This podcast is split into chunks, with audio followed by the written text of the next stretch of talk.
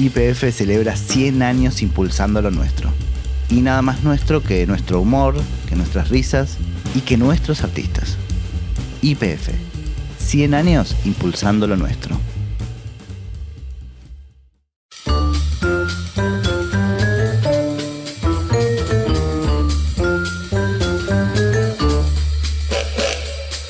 Hola, mi nombre es Adrián Lackerman y esto es Comedia, un podcast sobre humor.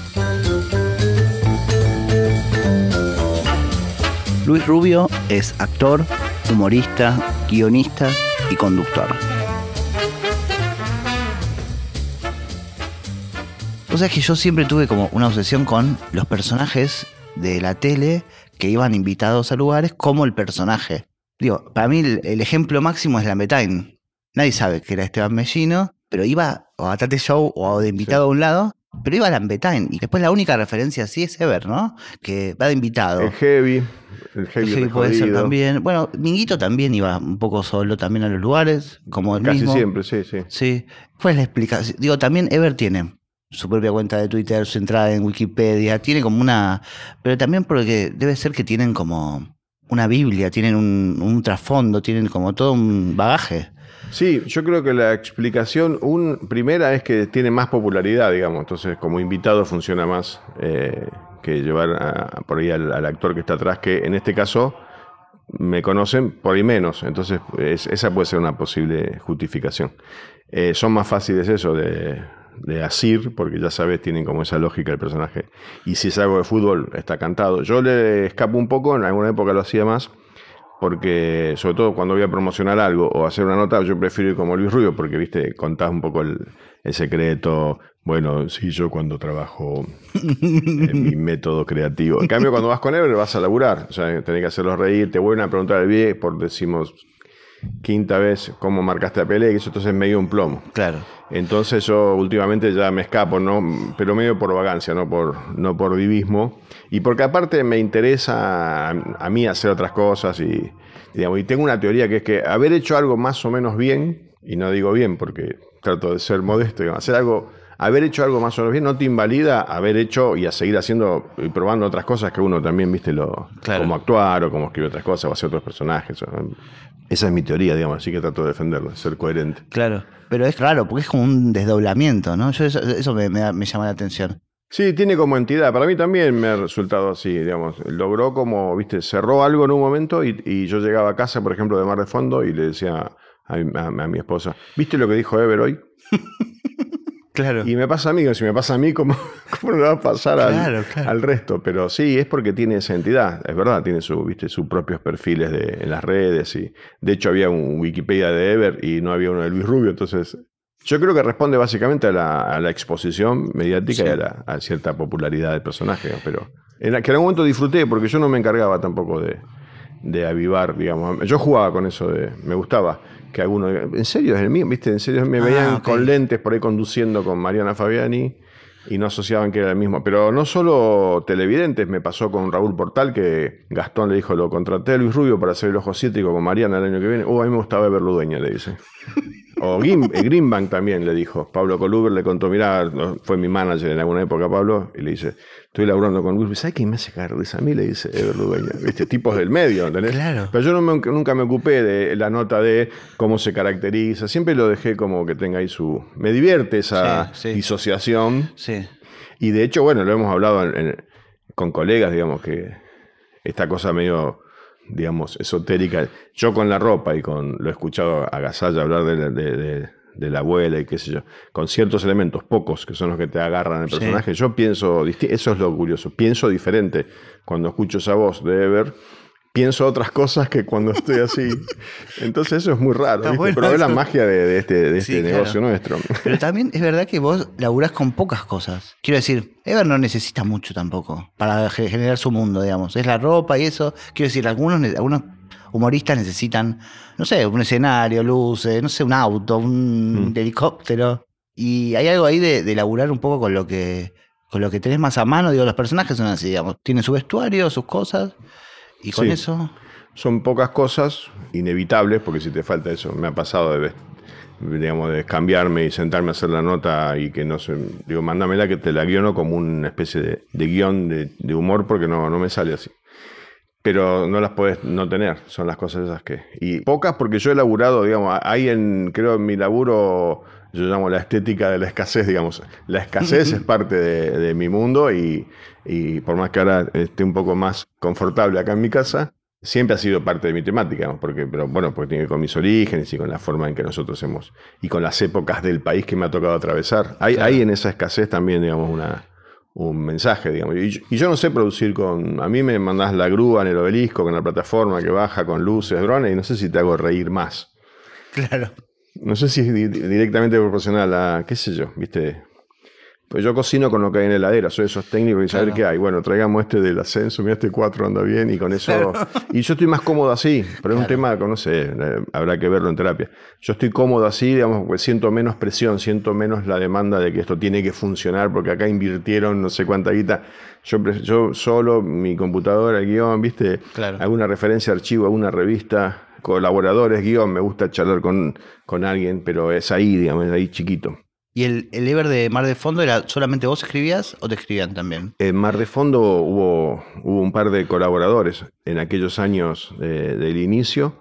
Fabián Brett, después laburé mucho con Carucha Dextiar en la época del diario. Eh, Licha Riera, que es uno de los últimos colaboradores. A mí me gusta siempre interactuar con alguien porque a veces eh, el disparador a veces hay algo que está incompleto, el otro dice algo y te subís a eso. Eh, no es lo que dijiste, pero sí, y es, solo es bastante complicado. La soledad absoluta para... Sí, solo detecto temas y cosas que digo, acá hay algo, ¿viste? Veo algo, digo, acá. Pero después, del, para aparte soy medio fiaca para mm, cuando hay que desarrollar me gusta detectar, ¿viste? Me gusta encontrar algo para hacer, pero después soy medio fiaca.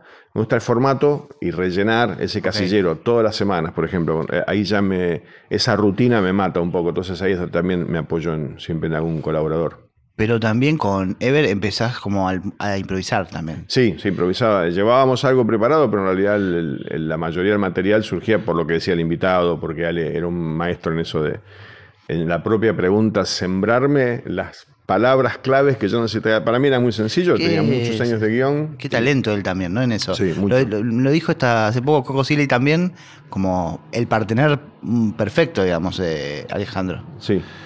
Tiene esa cosa de Ale, tiene, digamos, te entiende enseguida, digamos, se comunica enseguida.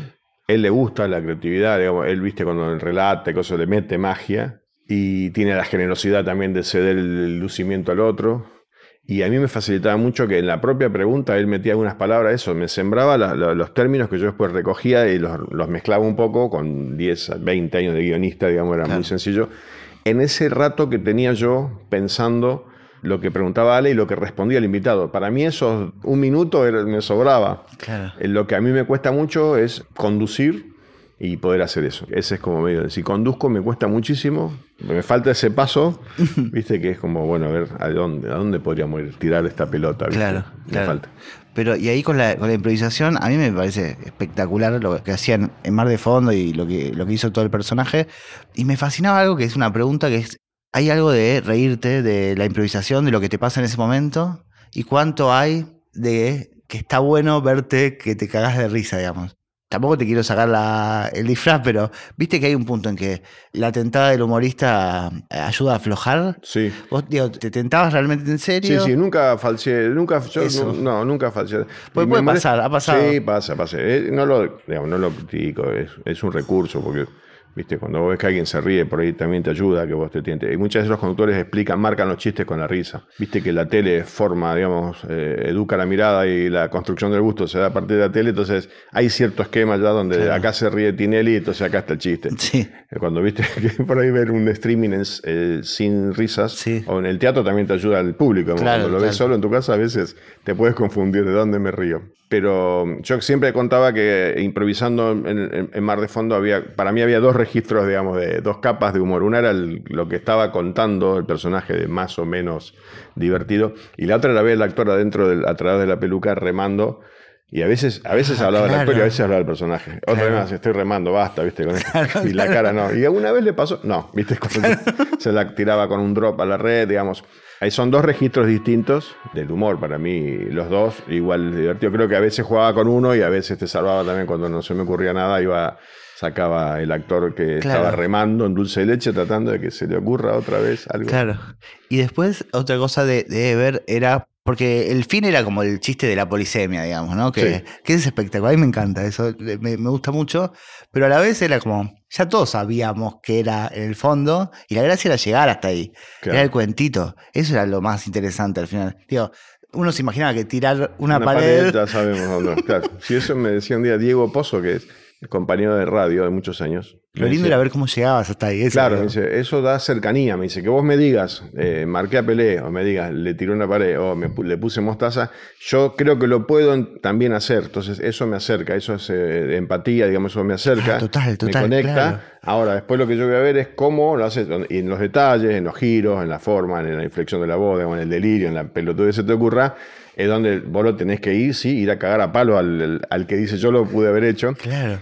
Y pasa con muchos gags que uno sabe, digamos, a dónde van. El tema es el recorrido, digamos. Y acá, sí, no era, no era tanta la sorpresa. A veces puede sorprender. Seguro que sí. También, y sobre todo al principio, pero cuando el mecanismo se repite durante años es más difícil sorprender. Pero le corté la tibia a Perazo. Eh, ¿Viste? ¿A dónde va?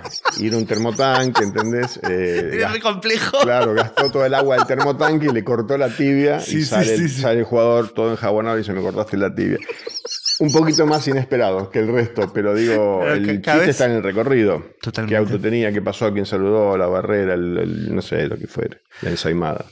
Hacer humor con fútbol es difícil. Pienso en las experiencias que empecé a repasar como cosas desde Deportes en Recuerdo, pero también pensaba en Tinelli haciendo una parodia el otro día de los penales cerrados de Palermo o de mm, bueno, hay algunas experiencias de, los uruguayos de Telecachamplum haciendo humor con fútbol. Fontana Rosa. Digo, ¿hay algo de que es una fibra sensible de la, sociedad y, es más difícil o, o es depende cómo se encare también? Sí, es delicado. Bueno, Saborido en Chavo Domingo hacía unas imitaciones. Sí, Cha Cha Cha también tenía un sketch de fútbol. Es difícil porque, viste, es, muy dramático el mundo del fútbol. Cuando alguien está muy se ha probado mil veces, por ejemplo, hacer transmisiones de fútbol en joda. Sí. Y nunca funcionaron, porque el tipo que está, o el jodido con el descenso, o esperando que gane su equipo, no le cabe, no le cabe ni un chiste. Sí. Puede ser que después, viste, a los dos o tres días te puedes reír. Yo creo que en este caso, eh, puntualmente de Ever, digamos, y lo que hacía yo en Mar de Fondo, eh, con Evaristo y con otras cosas que hacíamos. el, fútbol era una excusa, digamos, pero tampoco eran, eran, chistes específicamente futboleros. Viste, alguna vez mi amigo Pablo Makowski me recomendó eh, The Walking Dead y digo, lo que pasa es que a mí los, las películas de zombies no me gustan. Me dijo, eh, The Walking Dead tiene que ver con los zombies como el Martín Fierro tiene que ver con el gaucho, me dijo. Está bien. Y es verdad, es una excusa, digamos, ¿viste? Habla de la lealtad, de, sí, del amor, de, exacto, de la camaradería, de un montón de cosas, de la traición, de un montón de cosas, del miedo, de ta ta ta ta ta, ta y no, el zombie es en este caso, en este caso una excusa, y el fútbol es también, digamos, en este caso el deporte es una excusa, pero de hecho yo muchas veces he hecho monólogos sobre, creo que eh, sí hay una mirada, una forma, digamos, más de clase B, más, viste, contraria a la estrella de fútbol exitosa, millonaria. Hay una mirada antagónica en eso, viste, que es como. Sí, el eh, perdedor. Eh, claro, como decía Fontana Rosa, el superhéroe hace lo que quiere, el antihéroe hace lo que puede. Es el tipo que hace lo que puede con lo que tiene, y ahí está el chiste, pero no es que yo me metía. A veces me tocaba hacer un chiste contra algún club, viste, ver Arf y Pero tampoco pasaba mucho por ahí, yo te escapo ese, porque entiendo también que te metes a veces en quilombos. No, y que también el chiste es contra Ever también, ¿no? Sí. Eh, digamos, el perdedor es el, el, primero, el primer damnificado es el personaje. Eso es la, vulnerabilidad clave en cualquier monólogo. El primero que tiene que estar vulnerable, si no, si te aparece un tipo y te dice, no, yo, yo gano lo que quiero, y viajo, recorrí el mundo, y tuve todas las mujeres. Eh, y lo, que, lo primero que pensás es lo quiero cagar a trompada, digamos. Claro, claro. Si Cristiano Ronaldo, digamos, te genera un fenómeno que tiene ronaldístico. En cambio, si el chamo dice, no, yo soy inseguro, cuando voy, viste, voy con mi chica a un lugar, creo que la mira, yo me empiezo, dice, puta, a mí me pasa lo mismo, viste, si ese soy yo. Y cuando dijiste ese soy yo, ya ahí está, ya entraste, te identificaste a todo lo que dice él, soy yo, y ya adhiero, ¿viste? Es que hay algo de que es difícil hacer humor con lo bueno, lo perfecto. Digo, lo pienso en Messi también. Es muy difícil hacer algo gracioso con Messi, con todo lindo, blanco, felicidad, eh, juega bien, le va bien, digamos. sí. eh, hay algo de la, la perfección que es como, es difícil de hacerse reír con eso. No hay humor ahí. En la felicidad no hay humor. Si vos ves una familia, viste, todos bien vestidos, todos, todos lindos, se suben a un auto rural, suben el perro, eso, ahí no puede haber humor. Ahí asumo una publicidad, una prepaga, pero nunca puede haber. Tiene que haber sufrimiento. Eh, la- una de las bases, el combustible de- del humor es el sufrimiento, digamos, algo que no está. Y entre tantas definiciones, viste, que hay sobre, el- sobre este tema. Pero yo creo que sí, parte un poco de eso, de viste, Buster Keaton, siempre el desencuentro amoroso, Chaplin, la guerra, siempre estaban, estaban en conflicto. en conflicto y, y perdiendo. Claro, sí. Y en relación a eso, ¿tenés público de mujeres? Pensaba en. Porque Mar de Fondo lo veían muchas minas. Yo sé que sí. Porque el fútbol ahora que lo vean las mujeres es mucho más en estos tiempos que tal vez en ese momento. No sé, ¿reconoces ahí mujeres Sí, que recorta, de- recorta más por futboleros y no futboleros que por género, pero Claro. por lo general hay más coincidencia, los tipos son más futboleros. Yo después me he ido alejando porque a mí tampoco, viste, yo toda esa la, la recibí medio por default, medio de arriba, porque fui a, hacer humor a un canal de deporte. Entonces, Claro, total. la materia prima era esa, Evaristo, Ever, pero yo después metí un gaucho, después metí un viejo que era reidor, o sea, me fui apartando porque caí medio de casualidad. Como caí en una época en una radio de noticias y tenía que hacer humor de actualidad, o como me ha tocado con Agujis hacer humor de, sobre el mundo de la publicidad. Claro, porque vos en definitiva sos un laburante que te- donde fuiste metiéndote y ibas encontrando el formato. Ahora elijo un poco más, digamos, Claro. y, y puedo, porque yo produzco, viste, yo vengo de esa matriz un poco más televisiva, viste, Campi, Freddy, que cuando podemos y nos queremos, tenemos un espacio, nos metemos a embarullar y produ- a producir algo.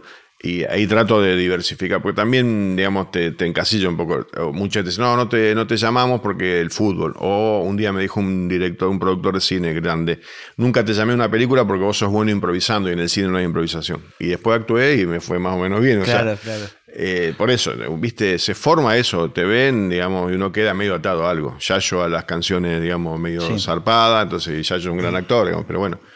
Por eso hay una lucha también medio ahí de poder eh, mostrar otras cosas. A veces tener la oportunidad, a veces no, ¿viste? Entonces, yo soy medio de producir, soy medio autogestivo, entonces ah, he hecho unos otros intentos por mostrar otras cosas.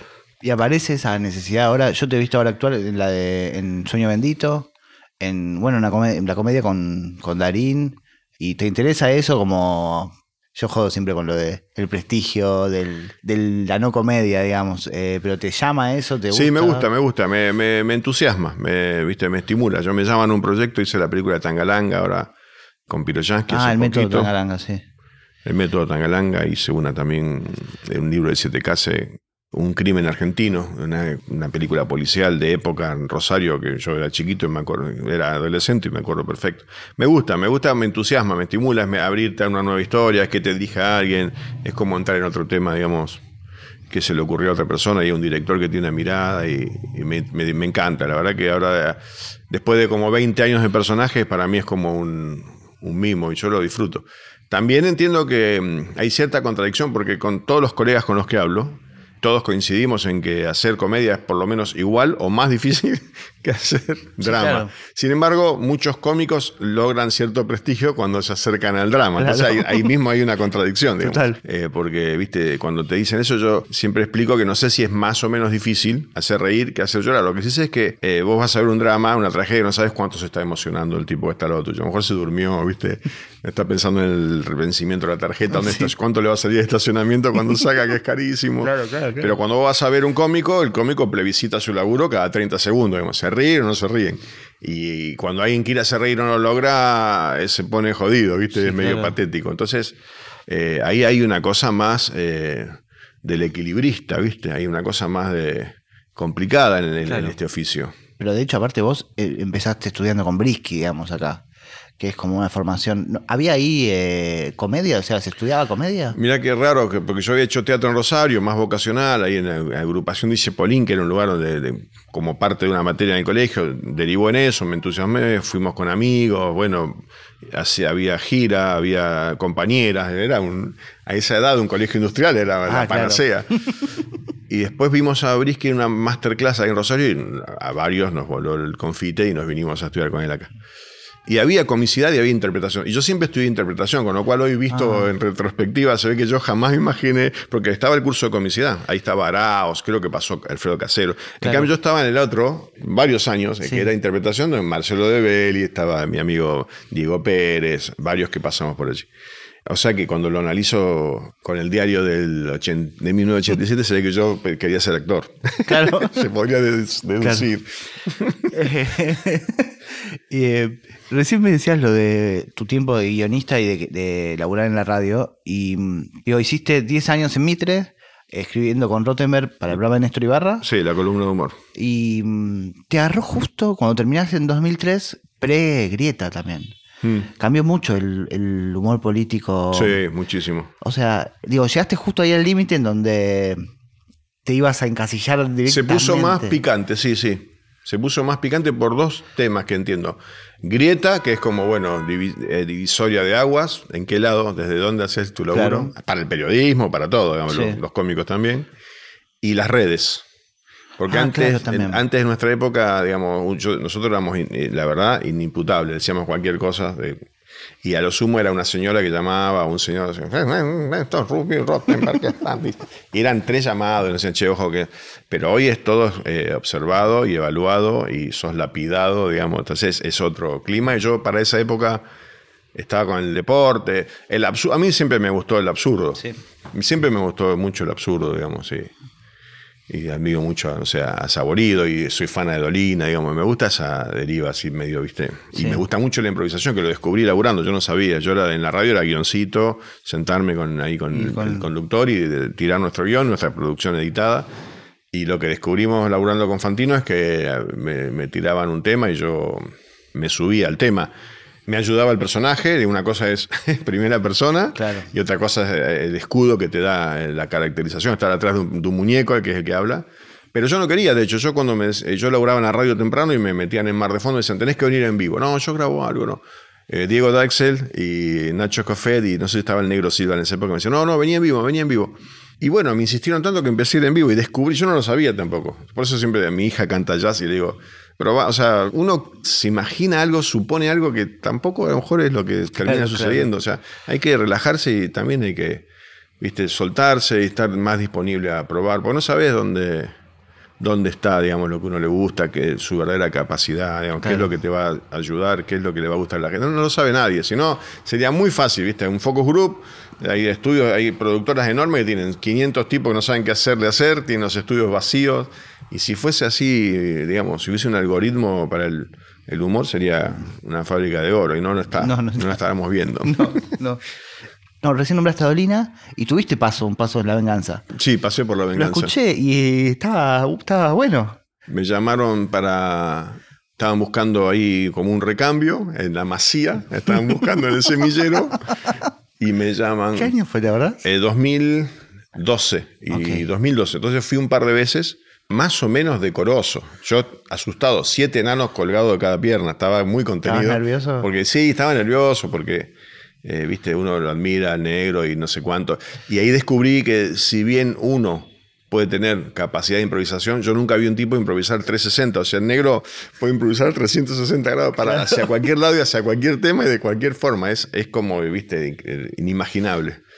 Y bueno, y pasó y en ese momento no se pudo y me volvieron a llamar, luego sí, como que la prueba funcionó, yo ya estaba, en el 2014 me van a buscar y yo ya estaba con mucho laburo en el 2015 previsto y un poco evadí, evadí, estaba asustado y, no pude, no, no lo pude hacer, medio presionado. Y para aquella época también, en el 2008 me había pasado que- con Norman, que me llamó para una obra que iba a hacer con Marcelo Mazzarello y empecé los ensayos. Y después no, viste, no, no me sentí, no, era medio densa la temática, no, no, no la viví. Y me tuve que sentar con Norman a, a- a bajarme, que no fue fácil. No, ¿cómo fue eso? Y, por eso- y me volvió a pasar lo mismo con la película de, con Darín. Cuando me buscan, me dicen, mirá, pensaron en vos, que yo, porque te vieron en un, en un programa que, con Ricardo que eh, él se reía mucho con él y había como una, una complicidad. Dice, me parece que están buscando eso, es un amigo de él. Y bueno, Claro. y siempre está también el marketing del cómico puesto a actuar. Hay un montón de Sí, total. factores, digo.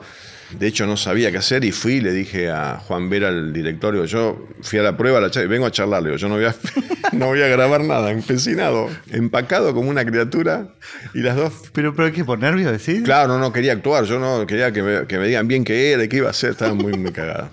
Y bueno, pero fue la tercera y dije, no, eh, acá lo tengo que poder hacer, tengo que superarlo, ¿viste?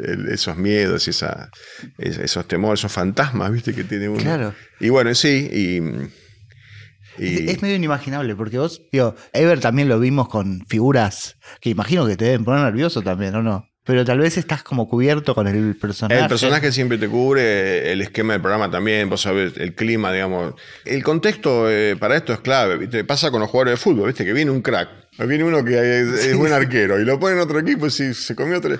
Y bueno, ¿viste? Adaptarse a eso. Cuando uno ya conoce a los compañeros y, y hay algo también de, de Ale que, que yo siempre pienso, más allá de esto que te decía que él, él le gusta, tiene vocabulario, le gusta el humor y sabe tirar centros y, te arma todo el contexto para que uno remate y se luzca, él se reía con lo que yo hacía. Y eso es un tema eh, clave, claro. digamos, es clave, al menos para cómo funciono yo.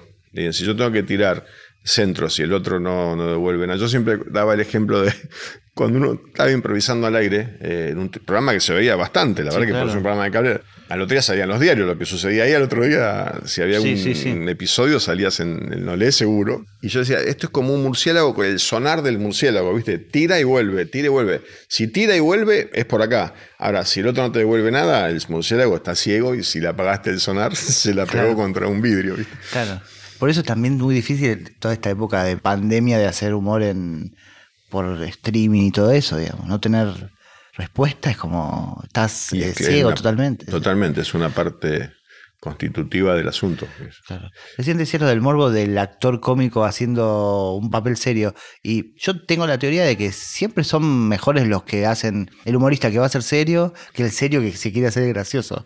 No sé si. Sí, sí, sí. El otro día lo hablamos con Campi, que hay muchos casos que no eh, sería odioso dar nombres, pero de grandes figuras de la, del drama o de la tragedia que no, no manejan la cuerda. no sé, es medio inexplicable. Es, es, una de las cosas lindas que tiene este oficio del humor que es, un poco en algún punto inexplicable, ni desde los estudiosos, la neurociencia, no se termina de saber bien cómo, cómo fue. Es, algo encantador que tiene. Sí, ¿no?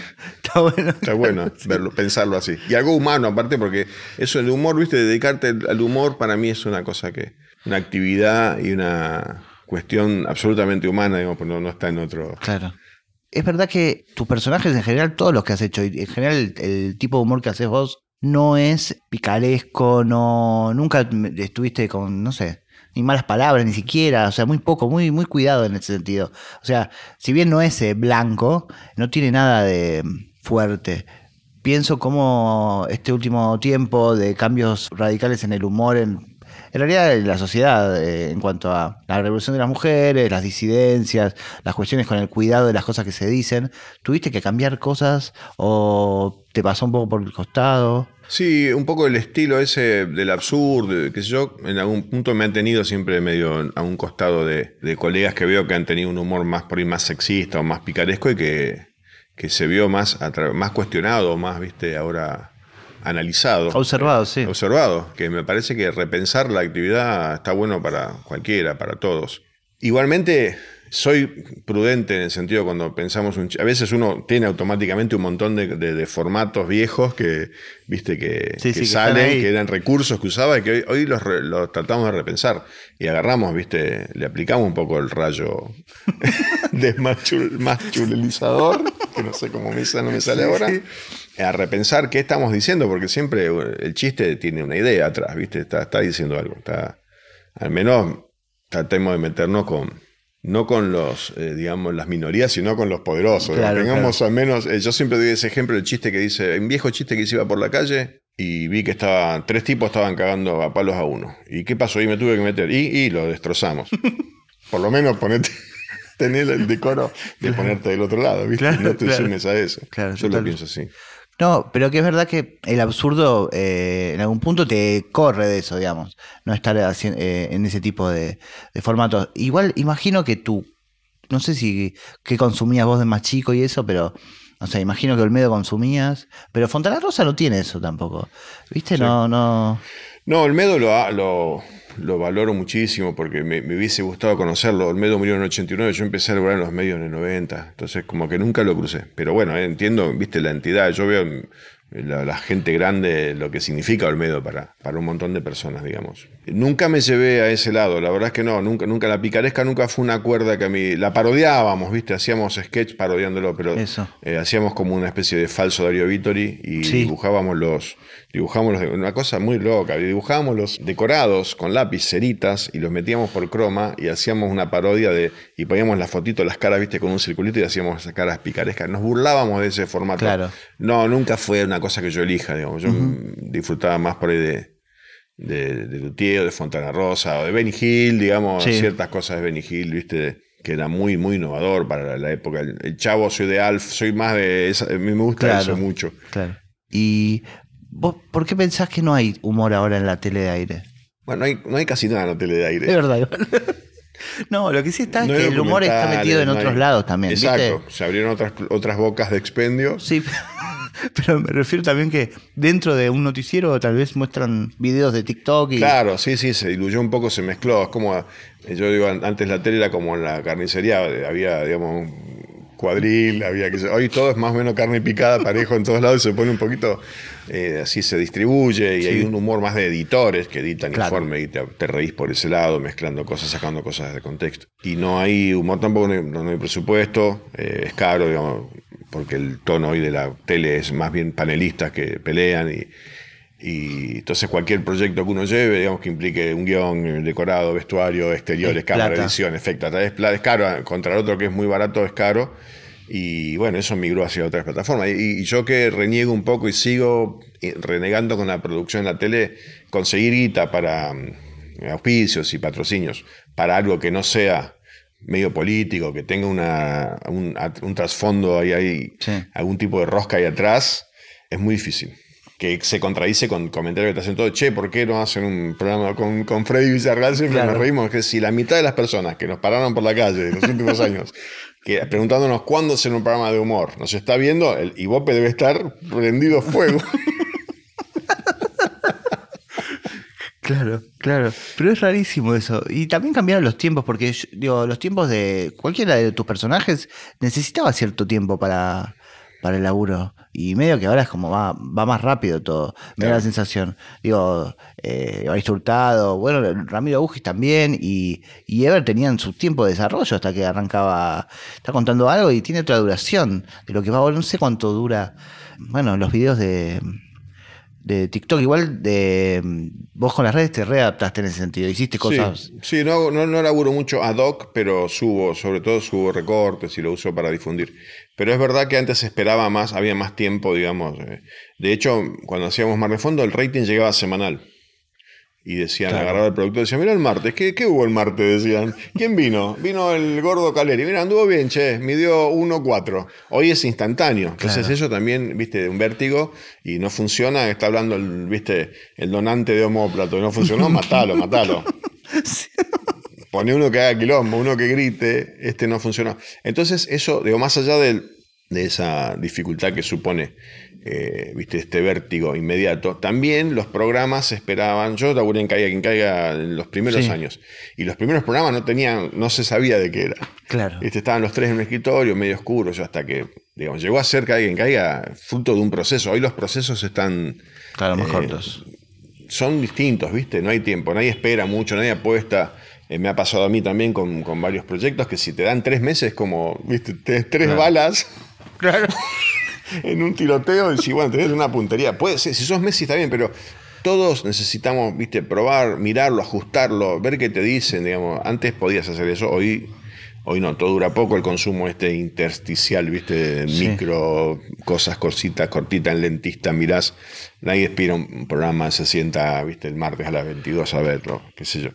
Cambió el, acceso, el consumo, las audiencias, cómo acceden al material y bueno, también la guita es otra, la torta se dividió. mil factores, digamos, pero yo sigo luchando por hacer un programa de eh, hacer humor en la televisión. Es una especie de cosa que ya me ha quedado medio de, por una matriz televisiva que tiene uno, ¿viste? Tengo colegas que ya no hacen eso, van, a las redes directas. Sí. Pero ¿y te imaginas haciendo un, tipo de sketch? No, no, no, no, no, nunca hice sketch. No, no, no. No. Por eso Pares de Comedia, que es el programa que hago ahora, me resultó una forma, digamos, más sencilla y menos costosa de poder eh, hablar no como un periodista, porque no es una entrevista, pues yo no, no me No, es más divertido de improvisación también. Es una charla y que tiene cosas de improvisación y que afloran por ahí. Me permite, viste, retomar un poco eso de que se genere el clima y Charo López te hable de los y hablar de los souvenirs en la costa como son, o que, viste, Mariana Pichot contó que le llamaba la atención cómo hablaba Kloss y terminamos hablando de eso. Eh, o con Malena Ginsburg hablando del no hay que invertir en cripto, sino en tomate perita que sube siempre. O sea, distintas cuestiones que hacen al humor, pero que no son, viste, tan formales. Yo tampoco el sketch, creo que no lo hice nunca. Creo que hay mil formas, ¿no? Para hacer humor. Eh, en este caso, con el programa, yo intento en esa charla compartir experiencias, ¿viste? Con Gonal, el tema de la licuadora, cuando te caga el remate del chiste, ¿eh? Eh, la situación, ¿viste? De Pugliese, que hablábamos con Martín Pugliese, que cuando te obsesionas con uno que no se ríe en el show, ¿viste? Que a veces pasa que el cómico, mire, los otros se ríen y uno no. Y, yo digo, es como la democracia, no te tienen que votar todos, ¿viste? Claro. Te tienen que votar con que la mayoría se ría, está bien. Me dice, es más, me dice Martín, puede ser incluso una primera minoría, ni siquiera la mayoría. y también funciona. También funciona. Y ese tipo de cosas son las que descubrí, digamos, haciendo el programa. Pero es verdad eso, que no. Uno no debería apuntar al 100 pero eso es, inevitable, ¿viste? Es, algo psicológico. Pero uno quiere hacer eso, o sea, lo primero que sale es quiero que se rían todos. No, uno entra así, uno entra, por lo general, los que tenemos más laburo de eventos, que de gente que no pagó la entrada por ir al teatro, eventos corporativos, eventos que eh, tienen un buen margen de rentabilidad, pero por ahí son más inciertos en cuanto a la respuesta del público uno quiere que te vaya bien, digamos, porque bueno, aparte ya, es medio que yo cuando estoy ahí me olvidé si cobré, si cuánto, si, quiero que salga bien, ahí estoy haciendo lo mío. Y es verdad que por ahí hay alguno que está con, viste, hay un montón de gente riendo y hay uno que está con cara de tujes y, a veces quedas ahí trabado, viste. Eso me pasaba mucho cuando era más chico, después, después entendí que eh, no, viste que bueno, esto la, la, la democracia. analogía con la democracia y que bueno, puede que no se ría. Pueden pasar dos cosas, que le esté gustando y no se ría, ¿entendés? Es el efecto Santo Biasati. a lo ah, mejor después te viene una foto, ¿entendés? Claro, tuviste esa cara de harto todo el... Puede pasar o puede pasar que no le guste. Bueno, uno no puede agradar también hay que entender eso, que uno no puede agradar a todo el mundo. De hecho, hay, cosas que a mí me encantan y que hay gente que no le gusta. Eso lo, eh, lo, escuché en una. Eh, Jimmy Fallon, creo que lo entrevista a, a Seinfeld y le dice, el comediante que todos quieren, que le gusta a todo el mundo, dice, no, no, no, le dice Seinfeld, la comedia es como la comida. No le gusta a todo el mundo el mismo plato, ¿viste? Para uno es riquísimo, exquisito y otro es vomitivo. O sea que la comedia es como la comida. Así que, eso que cuando entendés eso, sí, bueno, con que se ría más o menos, que ahora si está planchado el público, se complica. Y escuchá, Luis, yo viendo pares de comedia también, me di cuenta de algo que no tenía tan en cuenta, que es que vos sos muy valorado por tus pares. ¿No? No sé si te diste cuenta o, tal vez, no por modestia, pero eh, me llamó la atención y era como algo que a mí que yo banco y, como que estoy eh, a, full como dándole el valor o intentando que el humor tenga el valor que creo que debería tener. Está bueno ver que pares eh, se copen y que se, nota que te admiran y eso, ¿no? ¿Lo notas vos? O? sí, bueno, esto, esto es, una situación incómoda porque uno debería decir, eh, no, a mí me, gusta, por supuesto, que por gente que uno admira o que valora por su inteligencia, por su talento, por su capacidad, y por ahí sueltan algún, algún elogio, alguna lisonja. sí, pero es medio lindo porque es como decir que yo que hago humor, sé cómo se hace todo, pero me cago de risa con vos. Está bueno eso. Sí, sí, tratamos eso, de divertirnos. A mí me, y para mí es un aprendizaje también, es un aprendizaje la la primera, desde uno, la primera persona, segundo, la conversación, escucharte, viste. Pero a veces eh, lees algún comentario de estos que a veces ni hay que leerlo, pero dicen, habló mucho o no lo escuchó. Es que yo no estoy entrevistando, digamos, no entienden a veces. Por ahí el concepto del programa es como una charla, viste, che, ¿te pasa que, viste, cuando esto? Eh, no, uno no se ríe. ¿Qué hace en ese caso?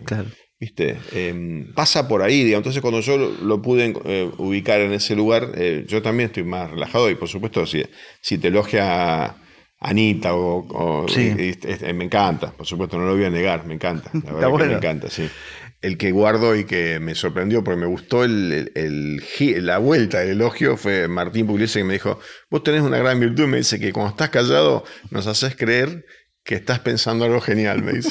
Yo digo, está callado, hijo de puta, debe estar pensando una genialidad. Y a lo mejor estoy pensando que, bueno, cuánto falta para que se vaya. Y me encantó el elogio, es muy, es lindo porque bueno. es creativo a su vez, ¿viste? Y debe ser de aquella época de Mar de Fondo que seguramente me veían hacer con la cabeza así. Sí, claro. Y que el tipo se imaginaba, ¿viste? Claro, me, me atribuía cosas que a lo mejor yo ni siquiera estaba pensando. Sí, sí, pues, gran muy probable. marketing, le digo, gran marketing.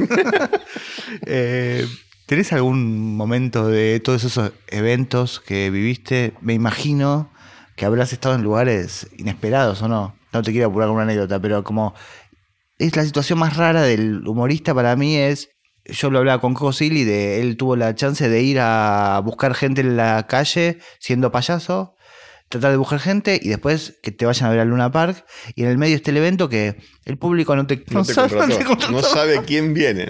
Claro, es raro eso, ¿no?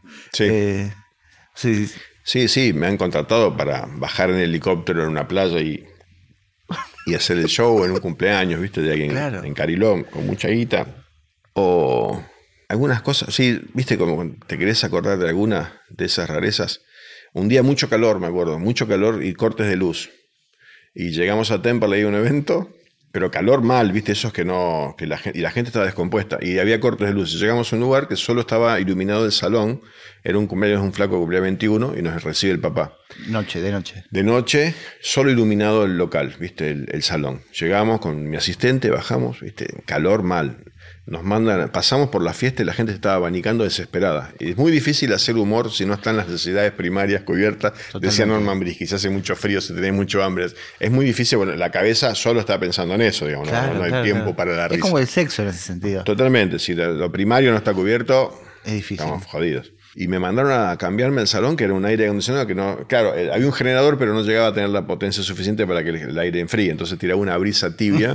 y yo vi abajo estaban destrozados. Me vestí, gaucho yo soy, eh, José Sarmiento, o sea, yo tengo que hacer algo, ¿viste? Soy un soldado del humor, decía a la mañana cuando me levantaba. Soy un soldado del humor. Bajé. Eh, la gente- ¿era? eh, no, cuando me iba a la radio, me iba a la radio y dormido, mi esposa me dice que me, sentaba en la cama después de venir de Mar de Fondo y antes Ah, de no. irme a la radio me sentaba en la cama y decía, soy un soldado del humor a la ducha y me iba a la radio. Un, No. un engurca, un enfermo. No, Ya, pero ya no, ya no soy un soldado. pero me refiero que en ese evento tenías que hacer a Ever. En ese evento, perdón, sí, te- te- no te entendí. Tenía que hacer a Ever, entonces me luqueo y sube el papá, me dice, eh, toda la camisa del smoking pegada al cuerpo. Me estafaron, dice, porque hay, hay, hay generador, pero mira, el aire no anda y la gente está. Uy, bueno, no te preocupes. Bajo y la gente estaba a punto de desmayarse. Arranqué mi monólogo y con el calor, los dientes, el material de los dientes Claro. se dilató. Entonces estaba flojo, estaba flojo de comedor, ¿entendés? Yo hablaba que mis dientes se ponen sobre mi dentadura, digamos, maxilar superior, se encastran ahí. Sí. Se ve que se habían dilatado y estaban flojos y se me, y medio se me, se me chispoteaban. Así que tenía la yoguineta, peluca, gorra, me goteaba la espalda así, todo el mundo casi desmayado, y yo con el micrófono me apoyaba en los dientes para que el diente no salga. Nada, hermoso, de esas. O perder los dientes en la nieve, viste, haciendo notas para, para un programa de tele, di- dientes blancos en la nieve, listo. Imposible. Y a buscar poxilina y hacerte unos dientes falsos. De esas tengo miles. Claro. O eh, una, una de evento muy linda es que llegamos a un evento de casamiento de Pernía, de uno de los Pernía. Estaba el Tano Pernía y Sí, estaban claro. los hermanos, son tres los Pernía. Y no tenía el bigote porque lo había lavado, lo había puesto en alcohol y qué sé yo, no, se ve que nunca lo recuperé y nunca lo limpié con alcohol y lo guardé. Llego y le digo a mi asistente, que era otro en esa época, el pelado, le digo, Claudio, fíjate, están los, no me suena haber guardado los bigotes. Revisó todo, no estaban los bigotes. De la puta, y lo llamó al organizador y digo, yo me olvidé los bigotes. Y me hacía, no sabía si lo estaba boludeando, ¿viste? Y le digo, bueno, me hago unos bigotes. Tenía pegamento, tenía mastic. Me puse mastic y le digo al pelado, cortame un pedacito de la peluca y me hago unos, me improviso unos bigotes. Claro, pero se ponían oscuros por el pegamento y quedaron los de pierna de una, rectos así. Y actué en el escenario, abrí poco la boca, actué y terminé y me quería esconder. Y me dicen, ¿se quieren sacar una foto con vos Uy, del novio? no. Vino el Tano, vieron todos los pernía. Y quiero ver esa foto hoy porque yo estaba con los de pierna de una, así tenso, duro, hirsutos, parado así. De esas, viste, mu- 17 o 20 años eh, girando de todo, de cualquier cosa. arriba un barco, ¿viste? Humor arriba de un barco. Claro. Que es un- hay un viral mío de, de cómo le dicen a los clubes y qué sé yo, que parece que es un colectivo, es una- un catamarán en el canal de Beagle, que me habían contratado una empresa de golosinas y yo tenía que actuar ahí. Un frío, un viento, me cambié arriba y bajé. Hice el monólogo y esas curiosidades de las redes, que como estaba grabado medio informal desde un celular, Sí. porque a lo mejor yo voy a un teatro y lo grabo y no se viraliza. Claro. Eso explícamela. No, no, no tiene. Malena Pichot me dijo que si el tweet está mal escrito, es más fácil que, más probable que se viralice, si tiene errores. ¿viste? Que- bueno, son esas cosas Sí, que uno sí. ya eh, nos cuesta a veces un poco entender, ¿viste? Eh, Luis, ¿para qué sirve el humor? Eh, para mí es una profesión, ha sido un medio de vida. Y sirve para comunicar. Hay una frase que el amigo Makovsky, parte del, staff de Padres de Comedia, citó mm, en, en uno de esos, en esas charlas previas en las que laburamos sobre el invitado, que es el lado amable de una verdad. El humor es el lado amable de una verdad. Y muchas veces sirve para eso, para el chiste sirve para comunicar algo. Y, y yo lo uso mucho así. Yo que soy un poco con lo afectivo y lo emocional, un poco, viste, medio de freno de mano, me sirve muchas veces para, para eso. Esto fue Comedia, un podcast sobre humor. Si querés colaborar con Comedia, entra a adrianlackerman.com y haz tu aporte desde Argentina o desde el exterior. Grabación y sonido, Juan Pablo Ferreiro, arroba audiocaster. Diseño e ilustración, Guillermo Mesa. Hasta el próximo episodio. Fontana Rosa decía, le preguntaban si sabía tanto de campo él para escribir El Inodoro, y él decía que el secreto de la dialéctica es sabiendo poco, hacerle creer que sabes mucho a los que no saben nada. Excelente. Es excelente.